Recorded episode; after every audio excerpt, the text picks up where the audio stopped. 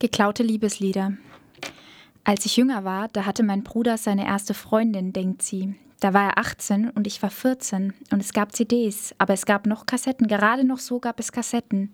Und weil er so verliebt in sie war, machte er ihr immer welche.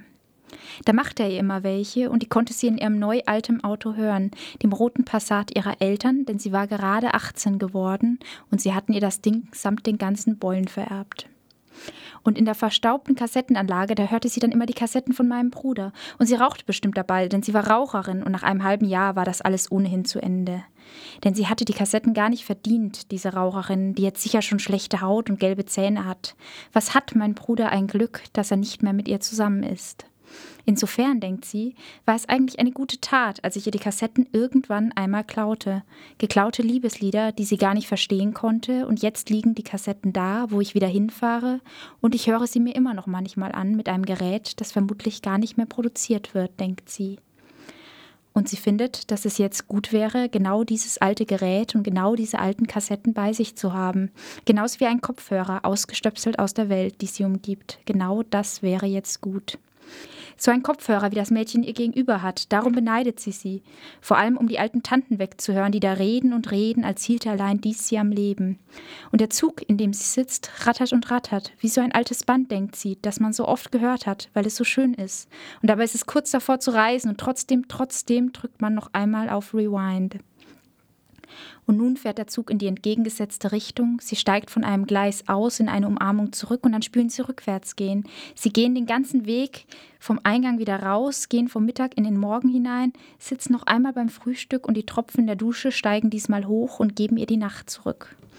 Und von dem Morgen in die Nacht und von der Nacht in den Abend, wenn diesmal ein Schiff den Hafen verlässt, dann schlagen die Wellen aber gegen das Schiff und nicht gegen unseren Kai, und sie lachen rückwärts, ein Rauschen in der Aufnahme, und schließlich kehrt diese kleine Wollkatze auf ihre Zunge zurück. Der kleine Wolltiger, den sie verspürt, wenn sie ihn das erste Mal wieder sieht. Stopp.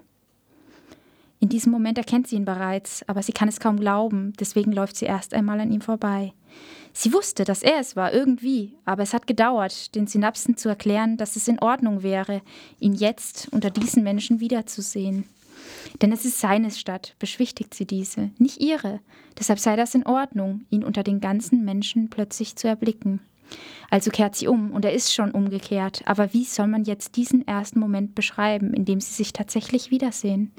Da muss man im Erzählverlauf einfach einen Bogen drumherum machen. Denn es gibt Augenblicke, ganz kleine Sekunden, die sich zwischen zweimal Zwinkern verbergen, die nicht einmal mehr ein Elefant erinnern könnte. In dieser kurzen Zeit marschieren Gedächtnis und Vernunft zusammen in Richtung Weltall hin zu Einsteins Relativitätstheorie der Zeit und kehren erst nach dem nächsten Zwinkern auf einem ziemlich hoppelten Herzen zurück.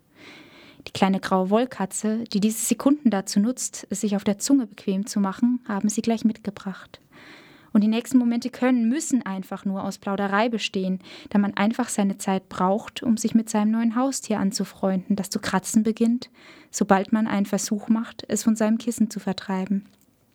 Und nur weil er jetzt etwas längere Haare hat und man ihn nicht in dem Pullover kennt und er größer ist, als man ihn in Erinnerung hat. Jetzt du. Hör doch mal auf mit deinem Mann. Du redest doch die ganze Zeit über dich selbst. Aber du, lass mir doch kurz ein bisschen Distanz, dann kann ich später auch Nähe zulassen. Wirst schon sehen. Jedenfalls. Nur weil er jetzt etwas längere Haare hat und sie ihn nicht in dem Pullover kennt und er größer ist, als sie ihn in Erinnerung hat, ist sie sich gar nicht sicher, ob er das überhaupt ist, der sie abholt und nicht irgendein Fremder, der nachher am Ende noch Geld dafür haben will, dass er sie ein bisschen unterhält. Und um ihre mitgebrachte Wortunsinnigkeit zu übertönen, lässt er das mitgebrachte Bier aufploppen und reicht ihr eine Flasche, und sie klammert sich dankbar daran wie an einen dieser Rettungsringe, die mehr und zahlreicher an Hüttenwände genagelt sind, je näher sie dem Hafen kommen. Der Hafen. Er ist um diese Zeit still und freundlich zu ihnen, und seine Wellen platschen gleichmäßig und ebenbürtig zu ihrem Gespräch, als würden sie den Rhythmus vorgeben. Nur einmal, da wagt es, ein großes Schiff in ihre Unterhaltung einzufahren, das Lärm macht und dessen vorgeschobene Wellen jetzt unpassend gegen das Kai klatschen und sie müssen sich festhalten und lachen gegen die Wellen an, bis sie sich wieder beruhigt haben. Aber dann ist da dieses Rauschen, dieses Quietschen, wenn sie einmal schweigen. Und er sagt, dass das von den liegenden Booten kommt, und sie antwortet, es klingt fast wie eine Sirene, eine heißere Sirene. Doch es war als Scherz gemeint, trotzdem ist das Gespräch plötzlich wie abgedreht. Erst jetzt bemerkt sie den Wind, der um sie herum weht. Sie selbst ist wie aus Wind gemacht und sie sagt, lass uns doch gehen. Wohin? überlässt sie ihm.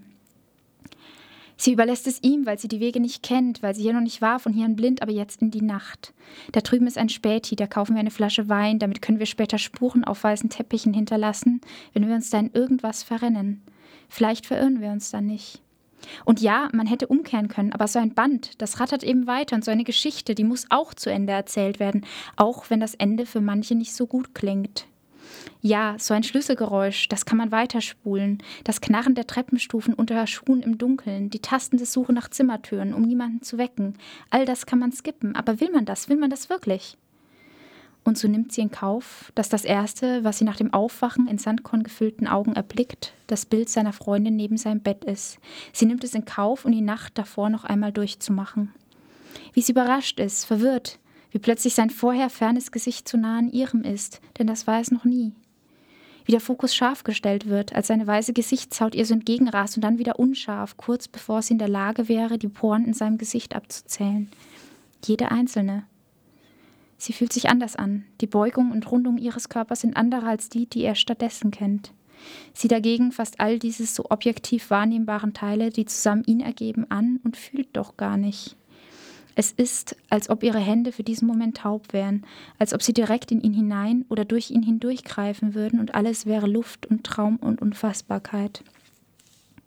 Und während sie ihn und das, was er mit ihr macht, gar nicht fühlt, spaziert sie im Kopf bereits in ihrer kleinen Musiksammlung umher und sucht sich die Stücke aus, die sie später einmal abspielen wird, wenn sie an ihn denkt.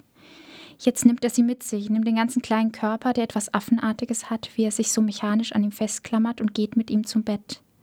Und es ist ganz okay, dass ihr für diesen Moment nur die alten Liebeslieder einfallen, all diese Worte und Sätze, die allen anderen von ihr schon eingefallen sind und die ihr Bruder auf Kassetten spielte, um sie seiner rauchenden Freundin zu schenken. Denn wie sollte man all dies sonst wahrheitsgemäß beschreiben, wenn nicht in der Kakophonie aus tausend alten Liedern? Am Morgen danach erwacht sie und sieht das Bild seiner Freundin, aber eigentlich wusste sie das schon. Sie wusste es mit der kühlen Präzision, mit der sie in der vergangenen Nacht auch seine Unsicherheit aufspürte, als würde sie der Teil eines Puzzles sein, dessen Stücke nicht mehr ganz dort waren, wo sie hinzugehören schienen. Mit der gleichen Präzision ist ihr das aber auch völlig egal. Sie erwacht und sie fühlt ihn nah und warm an sich liegen, und wenn sie heruntersieht, zieht sie sein Bein, wie er es um ihren Körper gelegt hat. Und sie weiß, dass sie sich später nach diesem Moment sehnen wird, wenn er vergangen ist. Also dreht sie das Bild seiner Freundin ein wenig herum, zeigt ihr sein nacktes Bein, wie es da liegt und flüstert ihr zu, flüstert. Keine Sorge, Mädchen, ich habe ihn nur ausgeliehen. Ausgeliehen und nicht gestohlen, hörst du? Das Bild antwortet nicht. Als er erwacht, da frühstücken sie, und bevor sie zum Bahnhof gehen, da duscht sie bei ihm, und sie ist sich nicht ganz sicher, ob sie wirklich will, dass die Tropfen sie von der Nacht, die nun mal war, loswaschen. Denn auch das weiß sie, dass man duschen und dann in den Zug steigen und nach Hause fahren kann, und dann wird alles so sein, wie es war, und niemand kann die eigenen Spuren zurückverfolgen. Niemand wird einen hier finden. Niemand wird sie hier finden. Aber als sie aus dem Bad zurückkommt, da sieht sie, dass der Rotwein seine Spuren hinterlassen hat. Auf dem weißen Teppich ist ihr letztes Glas gelandet und er steht da mit Taschentüchern und Salz und schrubbt und lässt es schließlich sein und lächelt stattdessen. Aber es ist ein trauriges Lächeln und sagt, das ist jetzt deine Erinnerung.